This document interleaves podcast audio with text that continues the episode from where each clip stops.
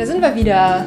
Guten Morgen. Und herzlich willkommen zum Klüger nicht weniger Podcast. Und zu Brunch für die Ohren. Genau. Guten Morgen. Ich glaube, heute ist eine Jubiläumsfolge. Echt? Zehn, glaube ich. Ich glaube, es, Zehn? ist- ich glaube, es ist die zehnte. Ich bin, Zehn, zehn Folgen haltet jetzt schon mit dir aus. Ja, Ach herrje, ja, wir haben eigentlich gar nichts vorbereitet. Du hast mich damit auch gerade überrascht. Wie, ach so, nicht zum Jubiläum. Ja, Ich habe Glückskeks, äh, Glückskekse mitgebracht. ja, aber die haben wir Zum immer. Feiern. Ach so. Das ist doch die Sache, wenn es ein Jubiläum gibt, dann muss es irgendwas Besonderes geben, was es Ah. sonst nicht gibt. Zum Beispiel eine Cola Zero mal bei uns oder so. Oder so einen alkoholfreien Hugo. Ach so. Ja, zu spät. Ja, haben wir noch einen? Nee, oder? Ich glaube nicht. Hm. Wir machen es dann zum nächsten Jubiläum, zur 15. Folge oder so. Äh, zur hundertsten. Dann haben wir noch mehr Zeit. Wow, das ist so lange hin noch. Ja, das sind zwei Jahre ungefähr, wenn Äh. wir es jede Woche machen würden. Ja, jetzt habe ich mir den alkoholfreien Hugo schon ins, äh, in den Kopf gesetzt. Ach Naja, so, okay. wie dem auch sei. Unser Thema des Tages heute ist ähm, Ernährungspsychologie, beziehungsweise unsere Erkenntnisse aus der Ernährungspsychologie Weiterbildung, die wir ja in 2022 gemacht haben. Und wo wir jetzt mittlerweile im November die Abschlussprüfung abgegeben haben, diesen Abschlussbericht mit, äh, worum ging es nochmal in dem Abschlussbericht? Oh, Oh, so lange dran gesessen, äh, so viel recherchiert und so weiter. Es ging, glaube ich, ja, ein Fallbericht war es ja, ja, ne? ein Fallbericht um. Frau so und so, Bürokau, also ich glaube, war es eine Steuerfachangestellte, die Probleme mit äh, Snacken hatte. Ja, mit Stressessen, glaube ich, insbesondere. Ah ja, Ah, da wird zum stimmt. Quartalsende immer so stressig. Ja, ja, genau, ja genau. Ich glaube, ja, das war die, ich bin mir aber nicht sicher, ob das die Abschluss- oder die Vor... äh, doch, das war die Abschluss. das war die Abschluss, ja. das war die Abschlussprüfung, ja. Schon eine Weile her auf jeden Fall. Deswegen schauen wir mal, wie viel wir jetzt auch noch von behalten haben. Oh, das wird jetzt richtig weird, wenn wir so, okay, was haben wir gelernt? So, ja, was haben wir denn nochmal alles gemacht? Hä, unangenehm. Ja, aber wir werden so ein paar Erkenntnisse mit euch teilen, die wir so hatten. Mhm. Und äh, dass du hoffentlich auch ja, ein bisschen was ähm, ja, von mitnehmen kannst. Was wir gelernt haben, gehen wir natürlich auch gerne weiter. Ja. Aber vorher, Gibt es Glückskekse? ganz genau. Hier, einer für dich. Oh, das bringt. Unglück. Du kannst doch keinen Glückskeks für mich ziehen. Oh, Entschuldigung, er hat gerade zurückgeworfen. Du musst einen selber ziehen. Okay. Ich habe einfach einen von oben genommen und Daniel kramte so eine Kiste rum. Jetzt fühle ich mich blöd, jetzt muss ich auch rumkramen. Okay. Glückskeks Fängst du wieder an? Glückskeks, ja, Glückskeks-Universum hat sich diesen für mich herausgesucht. Mal Schauen. Man darf nie etwas von außen beurteilen. Never judge anything from the outside. Hm. Nie etwas von außen beurteilen. Also don't judge a book by its cover, sagt man doch auch. Hm. Aber man darf, ja, also da fallen mir jetzt eigentlich gerade nur so Äußerlichkeiten von Menschen ein. Ja, also ich finde den Spruch, also nie von außen beurteilen. Das Problem ist ja, man Ja. kann nur von außen, also man kann, das Einzige, was man von innen beurteilen kann, ist sich selbst. So, ja, oder wenn man andere- jemanden näher kennenlernt, oder? Auch dann kann ich ihn nur am Ende nur von außen beurteilen. Ich kann natürlich versuchen, möglichst nah an das innere ranzukommen, aber ich kann es am Ende nur von außen, weil ich bin nie die andere Person. So, ich kann mich in die Situation reindenken und so weiter, aber am Ende kann ich, kann ich nur von außen beurteilen. Und Also du definierst als Außen auch das, was diese Person, nicht nur die Optik der Person, sondern auch wie die sich nach außen gibt. Persönlich. Ja, also wie, ja, wie sie sich nach außen gibt, klar, also du bist nicht die Person, also bist du im Außen der Person. Du kannst nie im Innen der Person sein. Das heißt, eigentlich, wenn darfst man du dein, überhaupt nichts beurteilen. ich wollte gerade sagen, wenn man deinem Gedankengang folgt, darf man eigentlich nie etwas beurteilen. Mhm. Und das ist ja nicht, äh, das ist doch evolutionsbedingt nicht sehr sinnvoll, nie etwas zu beurteilen, Ja, oder? nee, ja, das ist nicht sehr sinnvoll, das stimmt. also, aber deshalb finde ich den Spruch auch nur so semi gut. Also, was ich daran gut finde, ist, ähm, wenn man jetzt den bisschen weiter denkt, bisschen den umdenkt, sagt, okay, man sollte sich bewusst sein, dass man von, immer von außen etwas beurteilt und dass man deshalb mit der Beurteilung auch falsch liegen kann.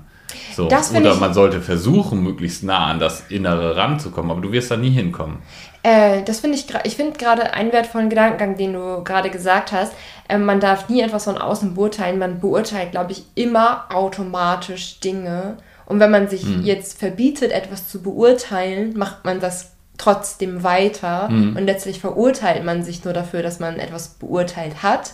So, also man, es ist so eine Sekundär, Sekundärbeurteilung, so dass man sich so denkt, ach nein, ich wollte doch jetzt ganz offen und ehrlich sein. Ich glaube, man sollte sich der Beurteilungen, die man macht, eher bewusst werden. Oh, jetzt habe ich hier beurteilt ähm, und sich dann fragen, stimmt das oder war das zu voreilig? Also, dass man vielleicht nicht immer der ersten Beurteilung direkt trauen sollte, Ja. ähm, sondern Dingen nochmal eine zweite Chance geben sollte. Ja. Also sein also akzeptieren, dass man am Ende immer urteilt, Ja, weil nicht zu urteilen wird nicht funktionieren. ja, Und dann zu erkennen, dass man ja nur von außen urteilen kann. ja, So, und deshalb das Urteil auch falsch sein könnte. ja. Ja. Also und ich hab- insgesamt, wir stimmen mit dem Glückskeks nicht überein. Ja, er hat schon was Wertvolles, aber so als, ein, ja, als einzelne, also nur wenn man es weiterdenkt. Ja. Aber ich habe dazu noch gerade, ähm, das ist glaube ich tatsächlich ein Ernährungsbuch, was ich gelesen hatte. Da ging es eigentlich im Endeffekt darum, das war von so einem Autor, der hat auch mal ein Buch geschrieben, irgendwie so rauchfrei in, keine Ahnung, drei Minuten oder sowas. Wow, okay. Und äh, die Aussage von dem Buch war am Ende eigentlich nur, ja, du kannst halt sofort ohne irgendwelche Umstellungen direkt ähm, schlank werden oder wie auch immer, also deine Ernährung optimieren und das Einzige, was du tun musst, ist aufzuhören äh, zu essen, wenn du, wenn du satt bist. Also das musst du dann machen. Ja, aber, so. ähm, aber ich bin mir nicht 100% sicher, ob der Satz daraus kommt und den fand ich jetzt sehr gut. Ähm, und zwar ging der, oder hat der Autor dazu aufgefordert zu sagen, okay, damit das alles funktioniert, musst du unvoreingenommen sein. Ach So. so. Und dann hat er so die Frage gestellt, so bist du jetzt unvoreingenommen? So beantworte diese Frage für dich im Kopf. Ja. Und dann hat er gesagt, und wenn die Frage, wenn du diese Frage jetzt mit Ja beantwortest, ja, du bist unvoreingenommen, dann hör auf, das Buch zu lesen, weil du bist nicht unvoreingenommen. Du kannst nicht unvoreingenommen sein. Und die einzige Möglichkeit ist zu erkennen, dass du voreingenommen bist. Und ich glaube, das stimmt. Aha, Also okay. es gibt ja, also ich kenne Leute, die von sich selber in Anspruch nehmen, dass sie Sachen sehr objektiv äh, betrachten. Ähm, Und, nicht erkennen, wie subjektiv sie eigentlich Genau, sind. und, und ähm, also ich habe ja da schon viele äh, oder einige negative Erfahrungen mitgemacht mit Menschen, die für sich beanspruchen, dass sie die objektive äh, Sichtweise einnehmen. Und äh, ja, das, Mhm. äh, das ist für mich schwierig. Ne? Also man kann es immer versuchen, ich versuche das ja auch immer möglichst Mhm. ähm, differenziert zu betrachten, aber man kann halt nicht objektiv etwas sehen oder richtig etwas sehen. Richtig Jeder lebt in seiner eigenen Realität so ein bisschen. Also letztlich geht es auch darum, einzuerkennen, dass man eine gewisse Subjektivität mitbringt, weil man Ja. halt einfach bestimmte Lebenserfahrungen gesammelt hat, weil man bestimmte Prägungen hat.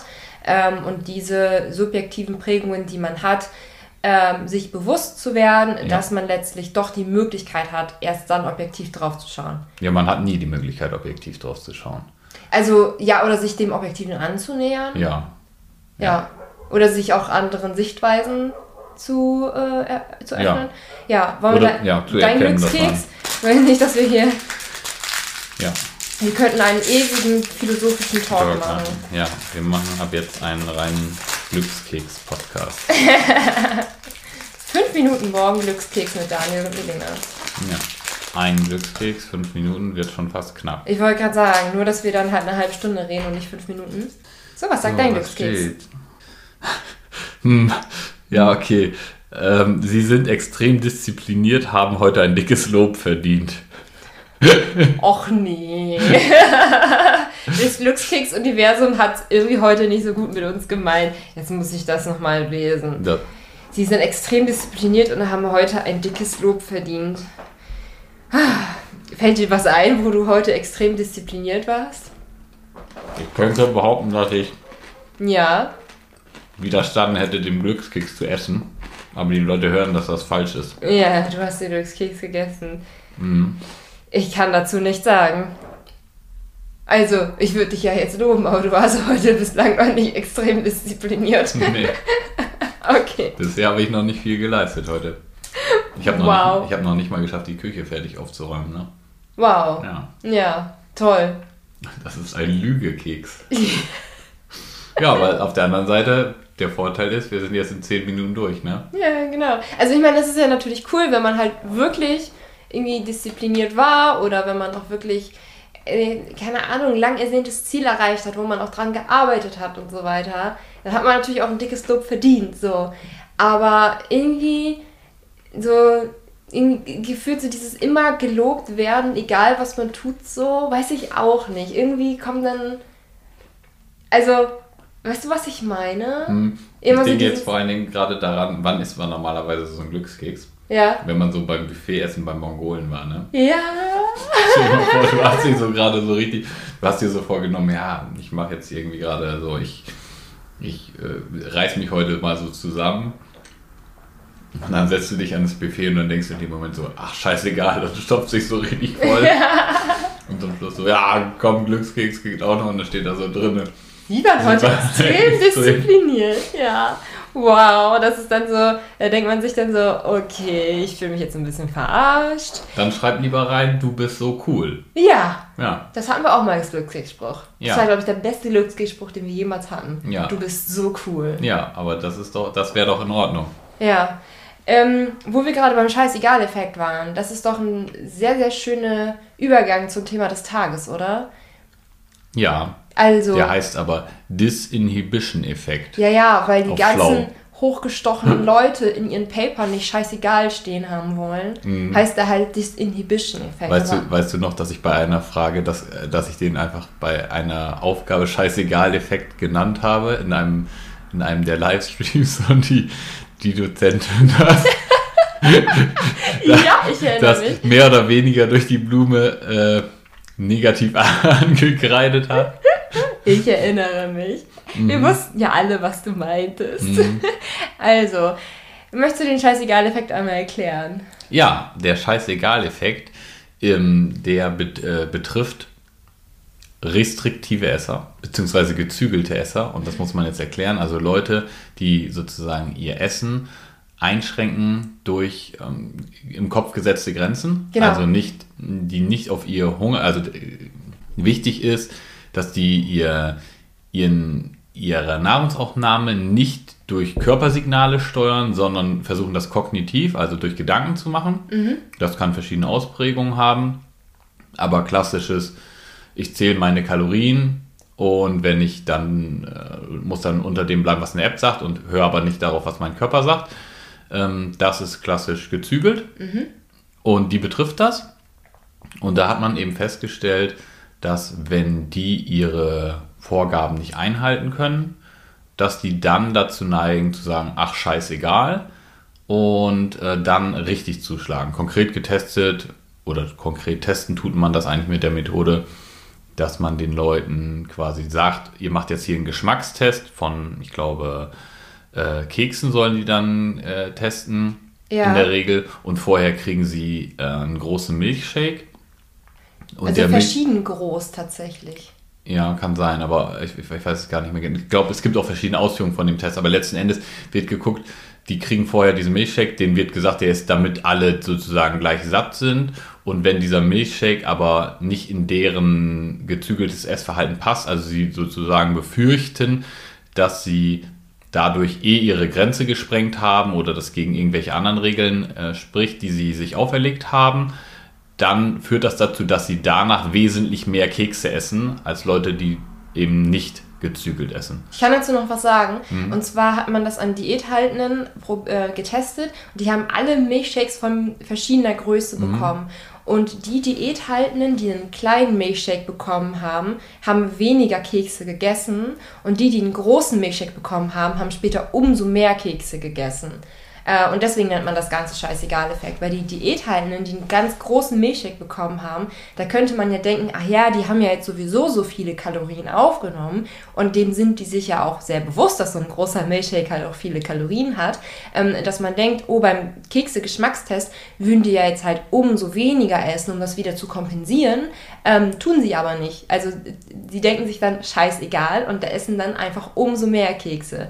Während der kleine Milchshake bei den Diäthaltenden Diäthaltenden noch im Kalorienbudget war und die dann, die Diäthaltenden dann halt weiter darauf geachtet haben, auch beim Keksetest, dass sie ja nicht zu viele Kekse essen. Mhm. Also letzten Endes geht es einfach darum, eine Grenze überschritten zu haben und danach zu sagen, okay, jetzt ist es eh zu spät, Ja. scheißegal, Attacke. Ja, ganz genau. Ja. Ganz genau. Also es ist ähm, Diäthaltende ganz, ganz klassisch, das Experiment, aber soweit ich weiß, gilt das halt auch für alles andere. Also wenn man jetzt zum Beispiel sagt, ich muss strikt glutenfrei essen, weil Gluten ungesund ist, jetzt mal als fiktives Beispiel, ähm, und verbietet sich dann seine heißgeliebte Pasta und wenn man dann halt einmal anfängt, Pasta zu essen, dass man dann nicht wieder aufhören kann zu essen. Ja, oder auch, wenn wir es mal ganz von der Ernährung wegnehmen wollen, wenn ich mir als sage, ich, ich muss fünfmal die Woche zum Sport gehen. Ja. So, und jetzt schaffe ich es Montag nicht, Dienstag nicht, Mittwoch nicht. Jetzt habe ich schon dreimal nicht geschafft, kann ich nicht mehr fünfmal die Woche schaffen, dann gehe ich gar nicht, weil jetzt ist es scheißegal, weil ich habe meine, meine Grenze quasi überschritten. Ne? Also das kann man auch auf viele, man könnte das auch aufs Arbeitsleben äh, übertragen etc. Ne? Also ja, letzten Endes geht es darum, ähm, dass man eine Grenze überschritten hat und danach sagt sich, scheißegal. Jetzt ist, jetzt ist eh alles verloren. Und Ja. das ist ja erstmal nicht richtig Ja. und spricht auch, finde ich, so ein bisschen dagegen, krasse Grenzen zu setzen. Genau, da sind wir nämlich bei der Frage, was man quasi gegen den Scheißegal-Effekt tun kann. Ähm, und ich denke, das meiste, was man da tun kann, ist wirklich die Bewusstmachung, dass es diesen Effekt gibt und dass man dann für sich auch aufhört, diese super starren, überzogenen Regeln zu setzen. Also, dass man in einem Regel, also man kann sich selber ja Regeln setzen, ähm, aber dass man die nicht zu starr sieht. Also zum Beispiel bei Kalorienzählen, ich muss jetzt unbedingt in diesem Kalorienbudget sein, sonst ist es auch egal. Also zum Beispiel, ich muss jetzt zwingend 1600 Kalorien essen und wenn ich 1700 gegessen habe, dann habe ich meine Diät versaut. Mhm, so, genau. was, was man ja überhaupt nicht hat. So. Ja. Ähm, ja, also letztlich aufhören, sich so sehr starre Regeln zu setzen und lernen, flexibler zu werden Ja. aber letztlich halt auch, ähm, denn warum, also wann hat man den Scheißegal-Effekt besonders? Wenn halt sehr starke Emotionen verbunden sind damit, dass man etwas nicht erreicht hat. Also wenn jetzt jemand sagen würde, oh, ich habe jetzt hier, ich muss unbedingt 1600 Kalorien essen, ähm, habe jetzt aber 1700 gegessen, scheißegal. Ähm, ich glaube, das ist jetzt nur eine Vermutung von mir, ja. Ähm, ich glaube, diejenigen, die sagen, oh verdammt, ich habe es schon wieder nicht geschafft, ich bin so ein Vollidiot, ähm, ich krieg das einfach überhaupt nicht gebacken, dass die dann eher den Scheißegal-Effekt unterlegen sind, als diejenigen, die sagen, ach, jetzt habe ich mal 1700 gegessen, egal. So. Ja, ja, also ja, weil- nicht, nicht scheißegal, sondern, Sondern egal. egal. Genau, aber egal, morgen mache ich einfach normal weiter. Ja, also je krasser man sich die Grenzen setzt, desto wahrscheinlicher ist es, dass man diesen Scheißegal-Effekt. Ja, ja, und je mehr Emotionen mit dieser Ja, Grenze aufgeladen sind. Aber ich, ich mache mir ja nur eine krasse Grenze, wenn der emotionsgeladen ist oder habe Ja. ich da einen Denkfehler. Also ich würde jetzt sagen, wenn ich mir eine krasse Grenze setze, wo ich sage, das ist wirklich die Grenze, Ende Gelände, da ist Feierabend so. ja. Dann ist das ja eine starke Emotion. Und wenn ich sage, Ja. ja, das ist so ungefähr meine Grenze, so, ja, und wenn das mal ein bisschen anders ist, dann ist das mal ein bisschen anders, dann ist das auch zwangsläufig keine starke Emotion, die dahinter steckt. ja, okay, ja, stimmt. Würde ich jetzt mal so einfach schlussfolgern. Ja, von daher, Ja. Äh, ja. Ja, und das, was wir jetzt hier gerade gemacht haben, ne, das nennt man dann übrigens Psychoedukation. ja, Das haben wir auch gelernt. ja, genau. Also Stimmt, da hatten wir sogar ein richtiges Kapitel zu, zu Psychoedukation. Hm. Ja, und ich glaube, dass das auch einer von den wichtigen Sachen ist aus der Ernährungspsychologie. Aber wollen wir das Ganze, bevor wir jetzt uns von einem Begriff zum nächsten hangeln, äh, wollen wir mal irgendwie so ein bisschen grundlegende Basics raushauen? Was uns, was hat uns jetzt dieses, ja, das ist ja kein, ich will immer Studium sagen, aber streng genommen ist es ja kein ist Studium. kein es ist ein. Hochschullehrgang Ja. gewesen. Mit, mit Credit Points, ein Hochschullehrgang Mhm. mit Credit Points ist es gewesen, aber ähm, ich glaube, Studium ist wirklich erst ab Bachelor. Mhm. Ja. Aber ein Fernstudium war es irgendwie wieder dann schon. Ja, ja, ja. Ja, also irgendwie verrückt, aber ähm, ja, ein Hochschullehrgang. Aber was, was hat der uns jetzt, was sind so unsere Erkenntnisse, was hat das uns so gebracht? Willst du anfangen? Ich kann, ich kann gerne Ja. anfangen, wenn du möchtest. Also eine Erkenntnis für mich auf jeden Fall ist, dass die ganze Ernährungspsychologie für mich eine begleitende Sache ist, jedenfalls. Mhm. Es gäbe da sicher Leute, die dem widersprechen würden. ja. Ähm, Aber für mich hat sich nochmal ganz klar gezeigt, das funktioniert als eigenes System für sich selber nicht, mhm. ähm, sondern es ist begleitend. Heißt also, Ernährung ist in allererster Linie physiologisch vom Körper her. Ja. So. Und die Ernährungspsychologie kann das Ganze nur begleiten. Am Ende kann ich nicht durch eine ernährungspsychologische Maßnahme eine Ernährung umstellen, ohne dass ich auf die Physiologie eingehe. Während das andersrum schon funktioniert. Also die, die Grundsätze ähm, sind halt einfach physiologisch. Ich muss halt gewisse, gewisse Dinge mehr essen, gewisse Dinge weniger essen. Ja, ich muss mich grundlegend gesund ernähren und so weiter und so fort. Und das ist alles physiologisch. Ja. Und psychologisch sind dann so Sachen wie, ja, warum schaffe ich das eigentlich nicht, wenn ich wenn ich doch eigentlich weiß, also so im Großen oder viele Basics wissen ja Leute. Mhm. Ne? Und das kann ich dann äh, psychologisch begleiten. Ja, und das macht die Ernährungspsychologie. Eigentlich kann sie das Ganze begleiten, was auch, denke ich, sinnvoll ist, gerade für so einen ähm, Berater, der vielleicht wirklich eins zu eins mit den Leuten arbeitet, dass der da eine Fortbildung hat aber ich finde, dass es ein schlechtes Fundament ist, sondern ja. man kann halt einfach nur noch mal gucken, okay, wieso sperren sich manche Leute gegen den und jenen Gedanken und als erster Schritt, und genauso machen wir es ja zum Beispiel auch im Abnehmen ohne Kalorienzählenkurs, im ersten Schritt gilt es immer das Physiologische zu klären, was wir ja zum Beispiel mit den drei goldenen Regeln machen, wo wir dann einfach ähm, sagen, okay, mach das, das und das mhm. und dann ist deine Ernährung steht auf einem soliden Fundament. Keine ganz krasse, mhm. nichts super starres, aber ein sehr solides Fundament. Und dann kann man gucken, wo kann man das Ganze noch begleiten. Also wie, wie vielleicht schafft der eine oder andere es nicht, dieses, diese einfachen Regeln umzusetzen, weil er irgendwie eine Denkblockade hat. Und da könnte ich jetzt ernährungspsychologisch ansetzen. Ja. Aber vieles von dem Ernährungspsychologischen ergibt sich auch automatisch physiologisch. Also zum Beispiel Heißhunger. Ne? Das, das wollte ich nämlich gerade ansprechen. Ja. Ähm, denn ganz, ganz viele, die bei Abnehmen ohne Kalorienzählen teilnehmen, also bei unserem ähm, vierwöchigen Online-Kurs um dauerhaft und langfristig abzunehmen, ohne Kalorienzählen, ähm, sagen ganz, ganz viele am Anfang, dass sie unter Heißhunger leiden würden mhm. ähm, und deswegen ganz besonders auf den Part gespannt wären, wo wir lernen, wieder aufs Hungergefühl mhm. zu hören.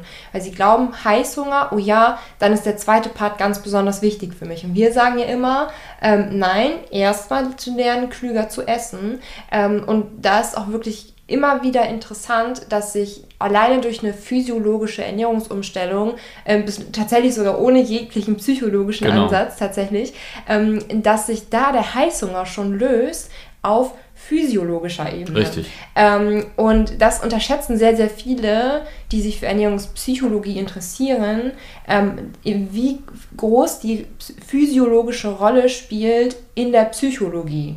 Genau. Genau, also dass man wirklich mit dem, was man isst, auch tatsächlich ähm, schon sowas wie Heißhunger stark reduzieren kann. Genau. Und tatsächlich Fall. war das ja sogar Teil des Studiums. Ne? Ja. Also es gab ja dann sogar diesen, diesen Aspekt, ähm, wie, wie sehr äh, hat zum Beispiel die Ernährung eine Auswirkung auf die Psyche. Mhm. Und am Ende ist es irgendwo eine Wechselwirkung. Aber am einfachsten ist es da bei der, auf der körperlichen Ebene anzusetzen, weil du andersrum das Problem nicht lösen kannst. Also viele haben ja, zum, wenn wir Heißhunger als, als Beispiel nehmen, weil ich glaube, das eignet sich, dass die Leute das mehr greifen können, was ich sage. Heißhunger, welche Ursache hat Heißhunger? In der Regel. Ja. Ne, in der Regel fehlt den Leuten irgendwas bei ihren Nach äh, Nährstoffen.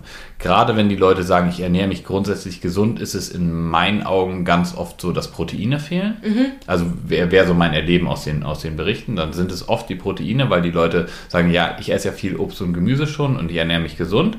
So, und da fehlen zum Beispiel Proteine. Mhm. Und dann merkt der Körper, ich habe Heißhunger äh, oder ich, ich, mir fehlt was. Und dann mhm. fangen die an, äh, mehr zu essen. Oder sie essen zu viele ähm, ja, schnellkettige Kohlenhydrate und haben dieses Insulin auf und ab total. Und deshalb kriegen sie Heißhunger.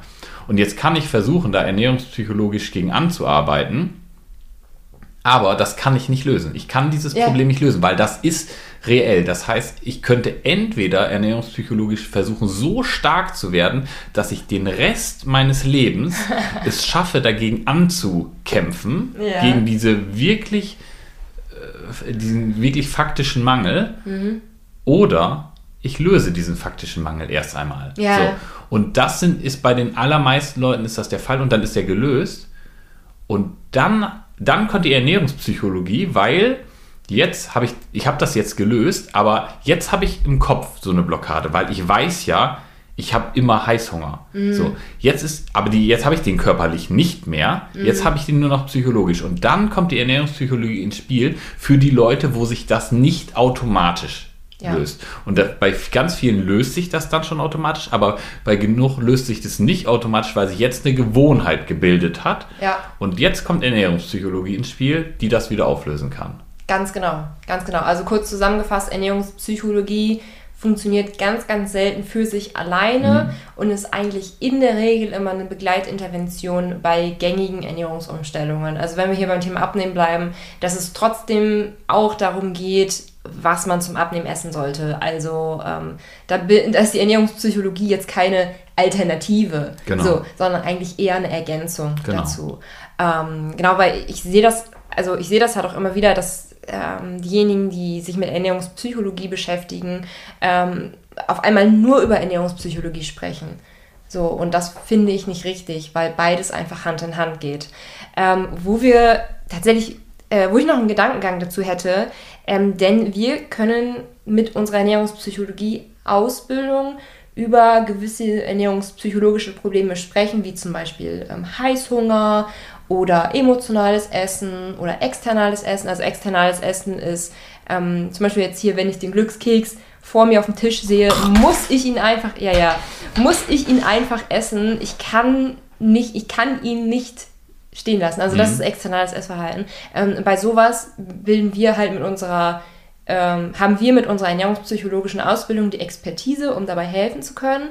Ähm, gleichzeitig gilt das halt nicht für Essstörungen, Ja. ähm, für die wir uns, bei denen wir uns nicht auskennen. Also sowas wie das Binge-Eating-Syndrom, das Night-Eating-Syndrom ähm, und weitere Essstörungen, die auch wirklich äh, von psychologischen Psychotherapeuten diagnostiziert werden und da auch entsprechend behandelt werden. Also man kann sagen, alles, was wir hier sagen, gilt tatsächlich gar nicht für Essstörungen oder Nicht, können, für, nicht können, für eine richtige Essstörung. Genau, können wir nicht sicher sagen, ob es für eine richtige Essstörung gilt, weil wir da einfach nicht die Ansprechpartner für sind. Genau, also ja, man kann eigentlich ein so Otto Normalverbraucher Probleme kann man äh, kann man gut behandeln dann, Ja. also ja, Beraten. kann, kann man gut beraten, ähm, aber wirklich ernsthafte Probleme und das ist ja das ist ja leider immer ein Thema, die Leute müssen dann gute, gute Leute finden. Ja. Aber wenn man wirklich ein sehr ernsthaftes Problem hat, dann braucht man auch eine gute 1 zu 1 Betreuung. Ja, Ja, genau. Ähm, und die können wir ja sowieso auch gar nicht liefern. Was Genau. wir ja machen, ist, wir, wir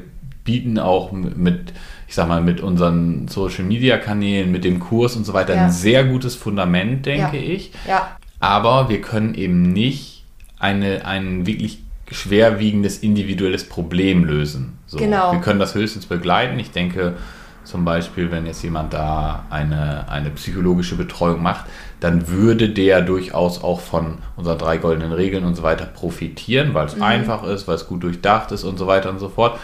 Aber letzten Endes wird das wahrscheinlich nicht reichen, wenn das Problem einfach wirklich tief psychologisch verankert ist, sodass der wirklich, dass da wirklich jemand individuell gucken muss, ja, wie funktioniert das? Weil oft ja bei den Leuten auch das Problem ist, dass, dass denen die Kraft alleine dann auch fehlt. Ne? Und Ja. das ist ja zum Beispiel beim Online-Kurs immer so, dass man irgendwo auf sich alleine gestellt ist. Und was, was ist jetzt, wenn die Motivation nicht da ist? Da sind wir zum Beispiel beim Punkt Selbstwirksamkeit. Ne? Oh ja, nächster Das Punkt. ist ja auch ähm, eins der Kernthemen von Ernährungspsychologie, ist eigentlich die Erkenntnis ähm, der Selbstwirksamkeit. Und es geht immer darum, den Klienten in seiner Selbstwirksamkeit äh, zu stärken. Das heißt also, es gibt diesen Spruch, ob du glaubst, dass du es kannst oder dass du es nicht kannst, du hast in jedem Fall recht. ja. Ja, irgendwie so geht der.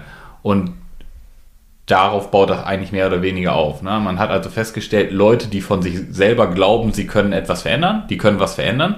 Und Leute, die glauben, dass sie das nicht können, die können das auch nicht. Ich habe so zwiegespaltene Gefühle bei dem Thema Selbstwirksamkeit, ne? Weil ich finde, einerseits klingt das wie erf selbsternannte Erfolgscoaches, die einfach sagen, dass du dein Mindset ändern musst und dann mhm. alles erreichen kannst, ja. Mhm. Ähm, weil das hat so ein bisschen diesen Touch von Selbstwirksamkeit. Ähm, das ist natürlich nicht das, was wir sagen wollen, so ach was, dein, dein Leben ist total bescheuert, was, denk doch mal positiv und du kannst alles erreichen, so. Mhm. Ähm, das ist, ja, das, also es hat so einen Touch von Selbstwirksamkeit, aber Selbstwirksamkeit ähm, ist tatsächlich ein psychologisches Modell, mhm. ähm, also und, und es, oh Gott, das klingt so blöd, aber es ist so. Also, ähm, wenn wir jetzt beim Thema Ernährungsumstellung bleiben ähm, und ich sagen würde, okay, du isst jetzt sieben Tage lang nur ein, äh, nur, es ist jetzt sieben Tage lang ein Kilogramm Gemüse täglich. Mhm. Und so, du sitzt jetzt mir gegenüber, hast noch nie Gemüse in deinem Leben gegessen und denkst dir so, what,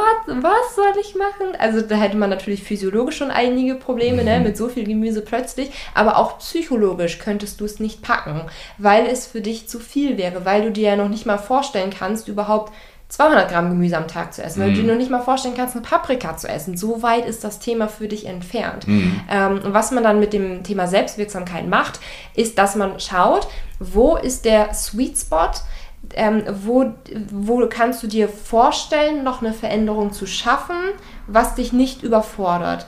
Wenn du jetzt zum Beispiel gar kein Gemüse essen kannst, dann wäre vielleicht, okay, hey, ist doch, äh, schau doch mal, dass du ein paar Gurkenscheiben auf dein Brötchen machst, ja? Damit so anzufangen. Was eine Challenge ist, ähm, was aber auch nicht überfordert. Ähm, und so eine Selbstwirksamkeit lässt sich ja auch stärken. Also wenn man mhm. dann mit den Gurkenscheiben auf dem Brot angefangen hat und positive Erfahrungen damit gesammelt hat, ja, man ist durch die Gurkenscheiben auf dem Brot nicht gestorben. ähm, ja, also so tief im Inneren funktionieren wir ja auch so, ne? Man muss ja erstmal so äh, das unbekannte Territorium muss man ja erstmal sicher erkunden und so. Äh, es könnte ja jederzeit ein Säbelzahntiger auf einen zulaufen. Mhm.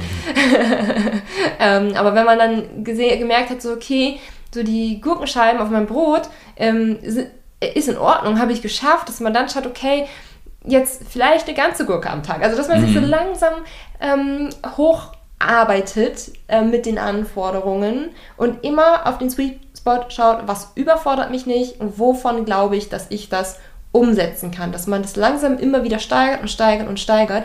Und das habe ich auch tatsächlich bei Abnehmen ohne Kalorienzählen ja. jetzt in der ähm, ich habe den Kurs ja jetzt zum Start 2023 erneuert und bin da tatsächlich immer wieder aufs Thema Selbstwirksamkeit eingegangen. Also ganz zuletzt im Kurs auch, aber auch mit den drei goldenen Regeln, ähm, dass ich, ähm, dass mir da wirklich wichtig war, zu vermitteln, hey, wenn dir die drei goldenen Regeln gerade noch zu viel sind, schau doch mal, ob du so und so machen kannst. Oder dass du vielleicht nur eine Regel davon anwendest für eine Weile. Ähm, oder dass du nicht schaust, dass du direkt alle drei Mahlzeiten so anwenden kannst. Also dass du halt einfach deine Challenge für dich setzt und diese Challenge dann auch ähm, durchziehst und diese Challenge dann auch erreichst, wo du weißt, dass du sie erreichen kannst, weil du hast dir ja den Punkt selbst gesetzt, so. Und von dem Punkt aus kann man ja immer noch weitergehen. Mhm. Ähm, und das ist, das, ist, das ist letztlich das, was wir mit Selbstwirksamkeit meinen. Nicht so dieses, du kannst alles erreichen, wenn du es dir nur vorstellen kannst, ähm, denn unsere Vorstellungskraft ist begrenzt. Mhm. Aktuell, sie ist begrenzt und da, da, das kann man nicht lösen, indem man sagt, ja, dann setz dich hin, meditiere ein bisschen und stell dir mal vor, wie es ist. Äh, weißt du? und man muss, glaube ich, auch akzeptieren, dass man sich sowieso wieder in gewissen Grenzen, also in gewissen ähm, physiologischen Grenzen wiederum bewegt. Ja, ja auf jeden also Fall. Also ich kann, und das ist, glaube ich, etwas, was so dann viele, ich sag mal, Erfolgscoaches dann wieder falsch machen, dass sie das ignorieren, dass wir uns in gewissen Grenzen, mhm. ne? also wenn wir jetzt zum Beispiel mal im Ernährungsbereich bleiben und in etwas krassere Szenen gehen, also ich sag mal so ein bisschen in die, in die Muskelaufbau-Bodybuilding-Szene vielleicht, ne, da habe ich auch schon mal den einen oder anderen äh, Kurs mir angeschaut und so weiter. Und da ist es dann oft, ganz oft so, dass wird viel darüber gesprochen, Motivation, du musst beißen, beißen, beißen, beißen, beißen. Mm, aber äh, an gewissen... Ich, ich, ich höre gerade so ins, insgeheim Contra K-Musik. Erfolg ja, ist kein Glück, Glück, sondern nur das Ergebnis aus Blut, Schweiß und Tränen. Äh, das Leben zahlt alles mal zurück ja. und so weiter. Ja, ja so ist, ja ist ja was dran, aber du musst halt in dem Rahmen bleiben, der halt auch tatsächlich möglich ist. Also kann ich mich durch Motivation dazu bewegen, zum Beispiel immer zu wenig Kalorien zu essen, um so, zum Beispiel einen super, wenig, äh, super geringen Körperfettanteil zu bekommen. Mit einem krassen Mindset geht das, mhm. ja. Irgendwo hat das natürlich seine Grenzen, weil irgendwann bin ich dann verhungert, aber äh, soll Leute geben, die sogar das schaffen. Also, ne, ich meine, ist, in der Magersucht, ne, dann sind wir aber schon in einem, in einem krankhaften ähm, krankhaften Ding. Also es ist unglaublich, was man mit Mindset schaffen kann, wenn man genau. richtig krass ist. Man kann mit Mindset in Krankheiten rutschen. Man kann mit Mindset sogar, es gibt dieses Bild, das ist super krass.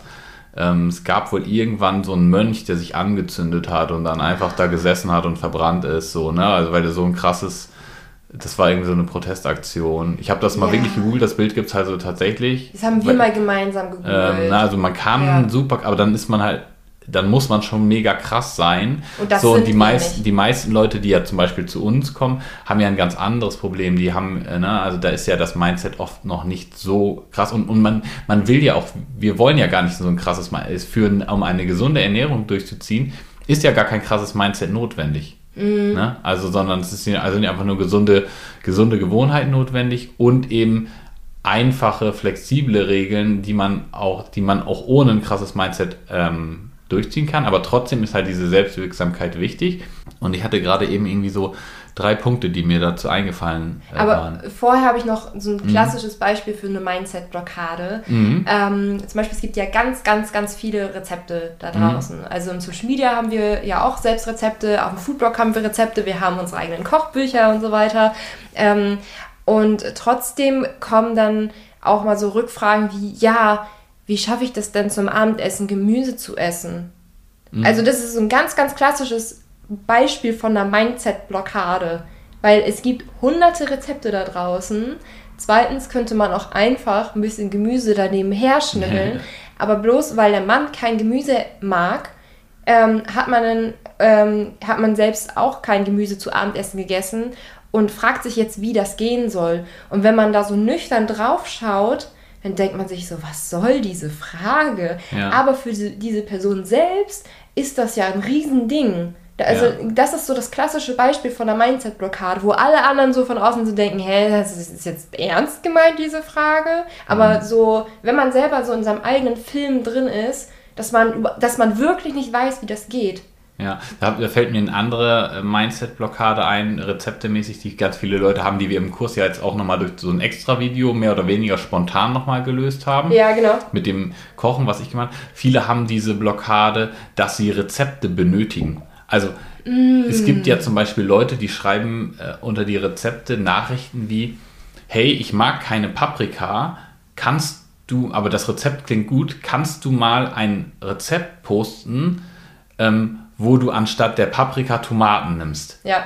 Hatten und, wir original. Also das, ist, also das ist wirklich das, ein Original. Das ist nicht gelogen, äh, wir hatten original diese Nachricht. Genau, ja. ja. Und ähm, äh, das ist aber, also klingt jetzt so total verrückt, aber das ist so. Mhm. Dass Leute dann irgendwie, also man, man, das ist jetzt die Extremform, aber kann ich auch anstelle das, das nehmen? Könnte ich, ja. ne, kann ich auch anstelle von ähm, 0,35 äh, 3,5% Fettmilch auch nur äh, 1,5% Fettmilch nehmen, so bei Rezepten, wo es offensichtlich nicht drauf ankommt, so, ne? Ja. Ähm, aber die Leute einfach nicht aus diesem Rezeptschema ausbrechen wollen, weil sie da eben diese Mindset-Blockade haben. Deshalb haben wir mhm. zum Beispiel ja nochmal dieses extra Kochen-Video ähm, jetzt für den Kurs gemacht, um dir es nochmal drauf, weil das einfach so wichtig ist, dass man ohne Rezepte kochen kann, mhm. für ein entspanntes Verhältnis.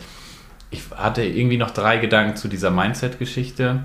Die fällt nicht mal einer ähm, ein, oder? Also ja, einen hattest du ja erklärt. Das eine war so diese, diese langsame Steigerung, ja. die man machen kann, um, äh, um nicht das Mindset, um die Willenskraft zu steigern. Ja. Was man auch als sozusagen als Berater oder wenn du das jetzt hörst, du für dich selber machen kannst, äh, um deine Willenskraft oder dein, ähm, wie hatten wir es gerade genannt, deine Selbstwirksamkeit zu stärken, ist dir ähnliche Situationen hervorrufen, wo es schon mal geklappt hat. Ja. Das ist zum Beispiel eine ganz wichtige Aufgabe eines Betreuers. Und so kann man zum Beispiel auch, ich sag einmal, gescheiterte Diäten betrachten. Mhm. Denn den meisten Leuten ist es ja gelungen, am Anfang von einer Diät abzunehmen interessanterweise wird das am Ende immer als gescheitert betrachtet, weil man ja dann wieder zugenommen hat. Aber so den ersten Teil, das kann man ja auch anders uminterpretieren. Hey, ich habe es schon mal geschafft abzunehmen. Also abnehmen grundsätzlich, das kann ich wohl. Mm. So, ne? Der gescheitert bin ich dann am Halten, dann muss ich vielleicht daran arbeiten. Ne? Aber dass man einfach sich verschiedene Situationen äh, vor Augen führt, wo man selbst wirksam war. Mm. Das war auf jeden Fall Nummer zwei, genau, Nummer drei haben wir gerade darüber gesprochen. Nummer drei ist, dass das aber einfach eben auch in gewissen Grenzen abläuft. Mhm. Also das Mindset kann super viel, die Willenskraft kann super viel, ähm, wenn man da extrem viel trainiert. Aber wenn man das eben nicht macht, kann man nicht einfach sagen, so schnipp, mhm. jetzt reise ich mich mal zusammen und dann läuft das. Ja, das waren so die drei Punkte. Was man auch teilweise machen kann, was man wahrscheinlich nicht übertreiben sollte, aber was mir spontan auch noch einfällt, so, das passt allerdings nicht zum Thema Ernährung, sondern eher so allgemein, dass man ähm, Sachen sich dann traut, also dass man so ins kalte Wasser springt und sich hinterher dafür feiert, dass man es getan hat. Mhm. Also was mir da zum Beispiel einfällt, wenn man Angst vom Telefonieren hat, dass man es einfach tut. Also mhm. dass, ähm, dass, man, dass man sich überwindet, dass man es tut, dass man vielleicht das Telefonat vorbereitet, aber äh, dass man letztlich auch diese Momente hat, in denen man ins kalte Wasser springt und hinterher auch merkt, es war gar nicht so schlimm. Ähm, aber zum Thema Selbstwirksamkeit, was mir noch eingefallen ist, ähm, ich hatte ja ähm, für den Podcast hier ein Coaching-Gespräch zum Thema emotionales mhm. Essen. Haben wir auch noch auf Heile, das kommt auch noch online. Ähm, und ähm, ja, da ging es auch um das Thema emotionales Essen und was kann man denn da machen. Ähm, und wir, wir sind dann in dem Coaching letztlich auf Möglichkeiten und Ideen gekommen und das Feedback hinterher war, ich wusste gar nicht, dass ich schon so viele Ressourcen habe, um das selbst zu lösen. Mhm. Und das ist, glaube ich, die Aufgabe eines ernährungspsychologischen Beraters, vor allen Dingen ja. den Leuten das bewusst zu machen. Auch. Ja, genau. Mhm. Eigentlich der eigenen Ressourcen bewusst zu werden, die man selbst im Trubel des Lebens übersieht. Ja, das haben wir ja zum Beispiel auch nochmal eingebaut. Also ich sag mal, in dem, in dem Kurs zum Beispiel ist es ja auch so, dass diese ganzen ernährungspsychologischen Sachen überwiegend einfach nur begleitend sind. Also mhm. die Leute hören in dem Kurs ganz wenig von, ja, wir steigern jetzt hier deine Selbstwirksamkeit, sondern wir machen das halt so nebenbei. Ne? Also yeah. zum Beispiel hast du ja eingebaut die, ähm, die App, mit der man seine Gewohnheiten trackt. Das ist natürlich auf der einen Seite eine Kontrolle, aber auf der anderen Seite ist es natürlich auch schön, immer zu sehen, guck mal, Mensch, Ne, in der ersten Woche habe ich das dreimal geschafft. Mhm. In der mhm. zweiten Woche habe ich das fünfmal geschafft.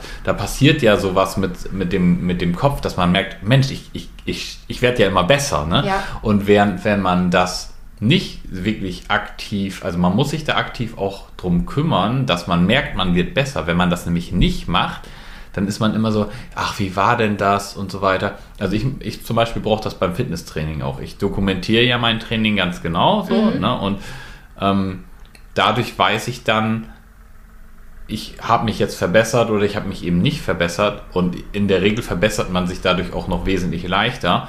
Und in Phasen, wo ich das nicht mache, habe ich das ständig, dass ich dann denke, nee, beim letzten Mal habe ich doch mehr geschafft, mm, oder? Ja. Ah, verdammt, wieso geht denn das jetzt nicht? Bin mir relativ sicher, ich habe mehr geschafft. Ja. ja, ja. Und also die Habit Tracker App benutze ich ja auch ähm, privat sehr gerne. Also ich habe sie nicht einfach nur meinen Kursteilnehmern empfohlen, weil ich dachte, das wäre eine schöne Idee, sondern mhm. ich nutze diese Habit Tracker App halt auch privat sehr gerne.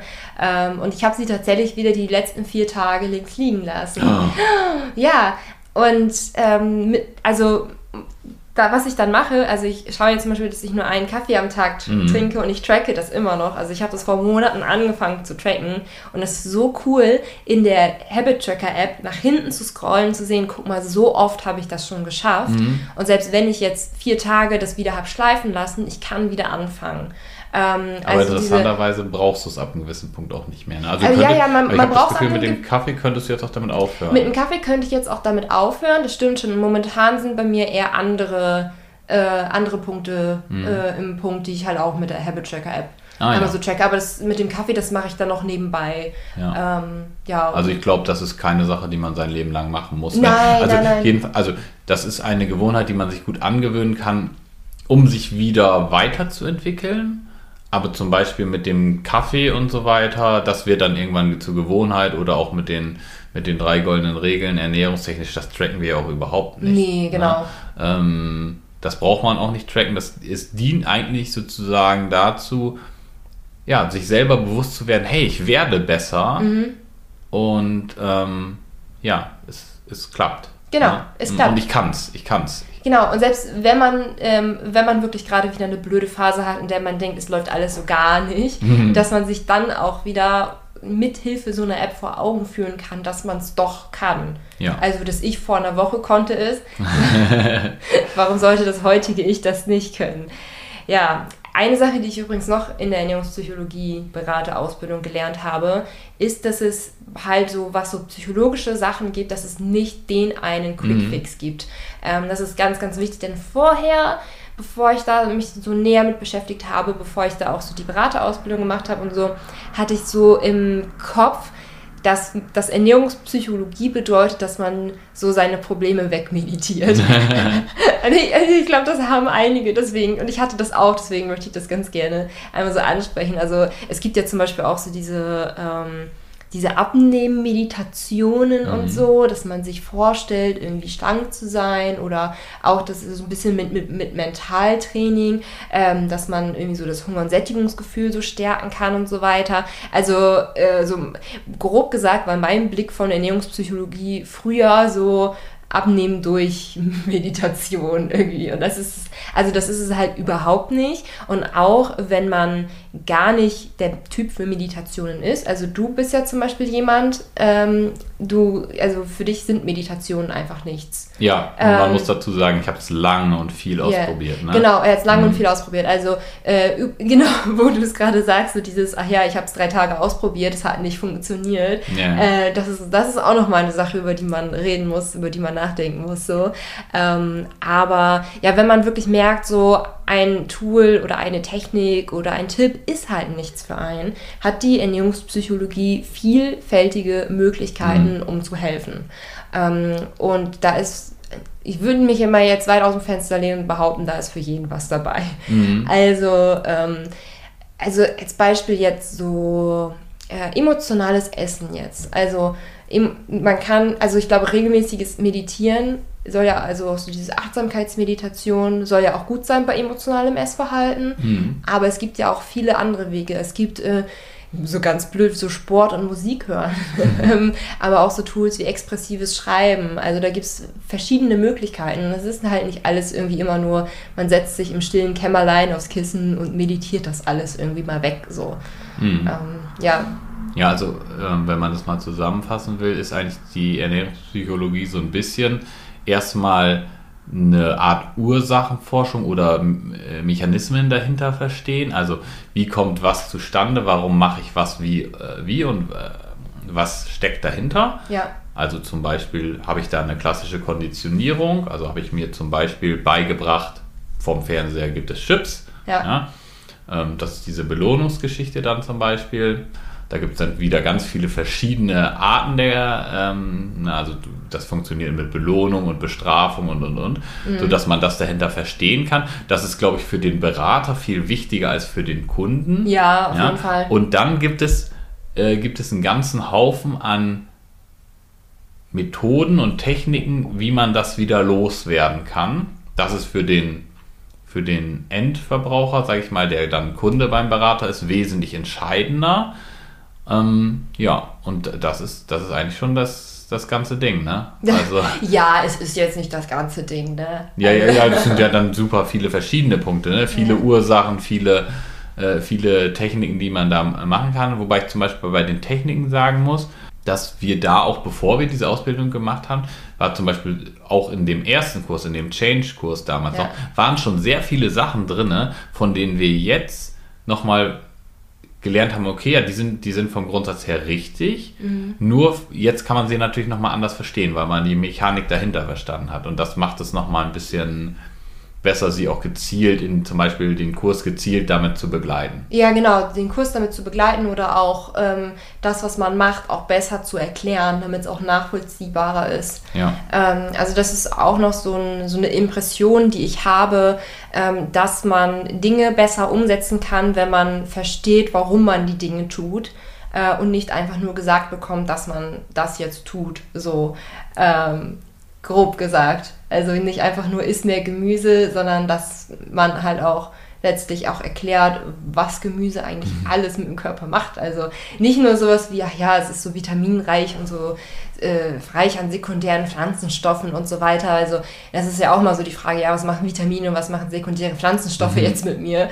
Ähm, ja, aber so viel dazu. Wollen wir noch mal kurz zusammenfassen, was wir, über was wir alles so gesprochen haben jetzt, äh, was wir alles so gelernt haben in der Ernährungspsychologie, Beraterausbildung. Also das allererste, was wir ähm, über was wir gesprochen haben, das war das Thema, war das das Thema Selbstwirksamkeit? Nee, das war das hm. Thema Selbstwirksamkeit nicht. Wir sind es recht äh, unstrukturiert angegangen tatsächlich. Wir haben erst über den Disinhibition, also über ja, den Scheißegal-Effekt gesprochen. wir haben erst über den Scheißegal-Effekt hm. gesprochen, stimmt. Ja, und ja. da nehmen wir als kurzes Learning für die Leute mit, setzt euch nicht zu krasse Grenzen. Ja. Ähm, denn das kann dazu führen, dass wenn ihr diese überschreitet, ihr euch denkt, scheißegal und seid euch dieses Effekts bewusst, es ist danach nicht scheißegal, ja.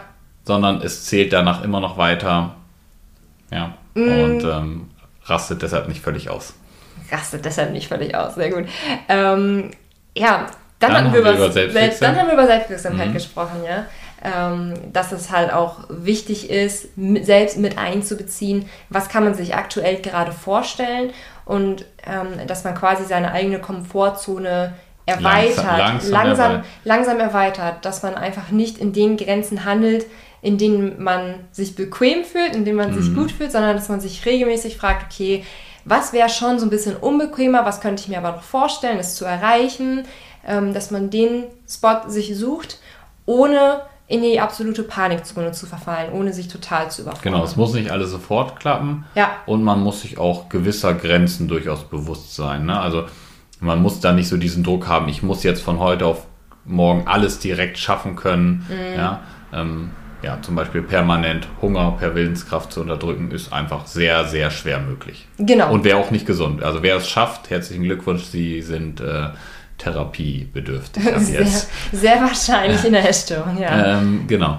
Ja, darüber haben wir gesprochen. Dann haben wir so ein bisschen allgemein auch drüber gesprochen, ne, was so, also was so Ernährungspsychologie ist, ganz kurz, Ursachen, ja. Techniken und so weiter. Aber es aber auch begleitend ist und nicht ja, fundamental. Genau, ja. stimmt, das war auch noch einer der ersten Punkte. Das ist in unseren Augen nur als Begleitung geeignet, nicht als Fundament geeignet ist. Okay. Ja, das waren so die wichtigsten Punkte, die wir gemacht haben, ne? Ja. Wir haben noch eine schöne E-Mail bekommen, also so als, als News. Ja, vielleicht kann man das sogar ein bisschen anders aufrollen, weil ich finde, das passt eigentlich so gut zu unserem Gespräch heute Morgen. Ja. Wir haben nämlich heute Morgen so ein bisschen, wir quatschen ja jeden Morgen immer eine, eine Stunde miteinander beim Kaffee. Und da hatte Milena so gesagt, ja, irgendwie die, manchmal verliert man so die Ziele aus den Augen. Ne? Also zum Beispiel das Ziel mit Milenas Rezept ist es ja unter anderem, Leuten einfach zu helfen. Ja. Und manchmal verliert man das so aus den Augen und dann sieht man nur so diese kleine Arbeit und denkt so, boah, ich habe jetzt keinen Bock, hier noch wieder ein Reel aufzunehmen und dies und jenes und welches. Weil man auch weiß, dass da wieder Kommentare da kommen werden. Ah, und dann auch teilweise so welche, wo man sich so denkt, oh, das ist. Ja, wobei das sind echt bei dir ganz wenige. Ne? Ja, aber die regen mich da trotzdem auf. auf ne? Aber ja, dass man das einfach nur noch sieht und dann vergisst so, was war jetzt eigentlich das Ziel. Ja. Und jetzt haben wir so eine Wand. Ähm, also wir haben schon seit man, man muss Jahren sagen. Also ich ja. wollte immer mal meinen Planer, meinen Magnetwandplaner vergrößern ja. und habe mir deshalb eine größere Magnetwand und darauf legen wir immer Wäsche zusammen. Dann ja, herzlichen Glückwunsch. Ja, ja, genau, seit zwei Jahren oder so. Also ich habe immer noch meinen alten, der ist eigentlich groß genug. Und jetzt haben wir diese Magnetwand und jetzt hängen wir da ja, nette Nachrichten von euch ran. Mm. Und eine super nette Nachricht haben wir schon ausgedruckt. Ja. Und die um, lesen wir jetzt mal vor. Und ja, um uns auch so dran zu erinnern. Ja, ähm, was für einen Impact man auch hat. So ja, bisschen, ne? genau, mhm. genau.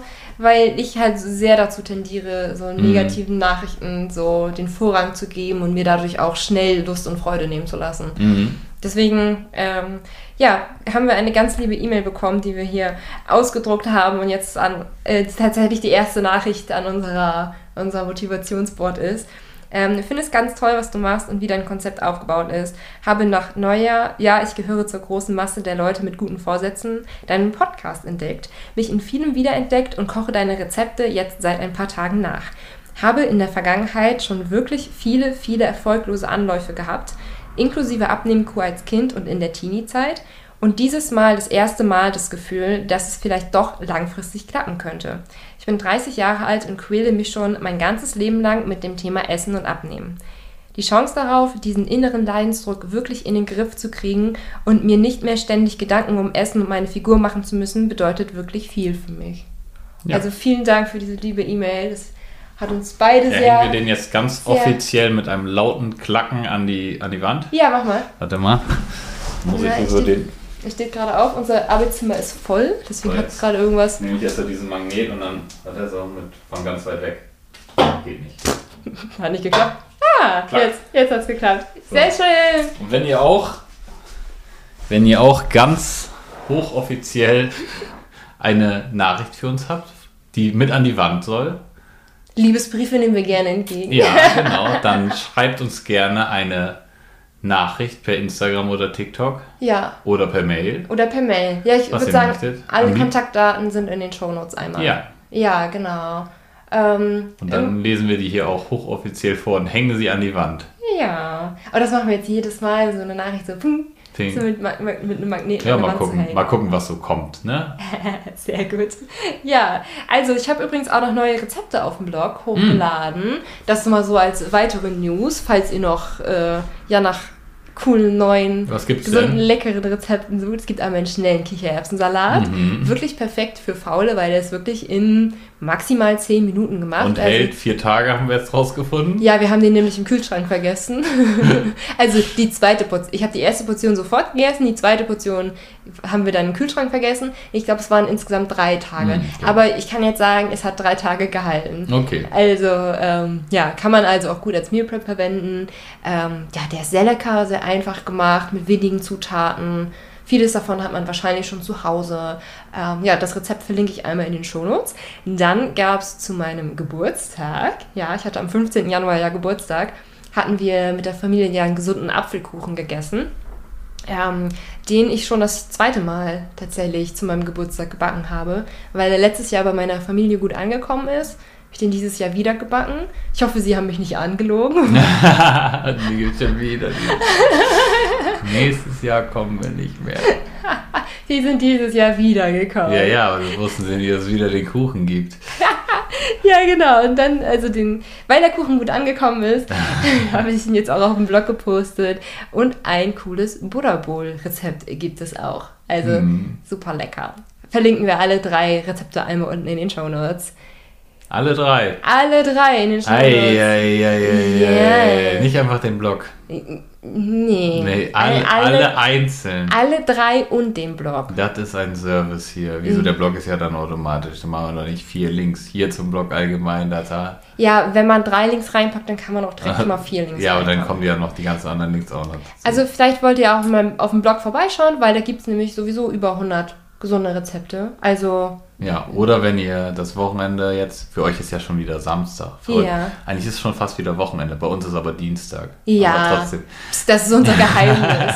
Wir laden die Ja, also Podcast-Folge ihr- nicht ganz frisch hoch. Wenn ihr gerne lest und mal so ein Wochenend, Wochenendlektüre, dann lest die Shownotes, die werden dieses Mal sehr lang. Das, das reicht für die eine oder andere äh, vergnügliche Stunde. Auf jeden Fall sonst auch viel Spaß beim Nachkochen, ne? Mhm. Weil es gibt ja jetzt ein paar Rezepte zu entdecken. Und wir hören uns dann das nächste Mal wieder. Bis dann. Tschüss.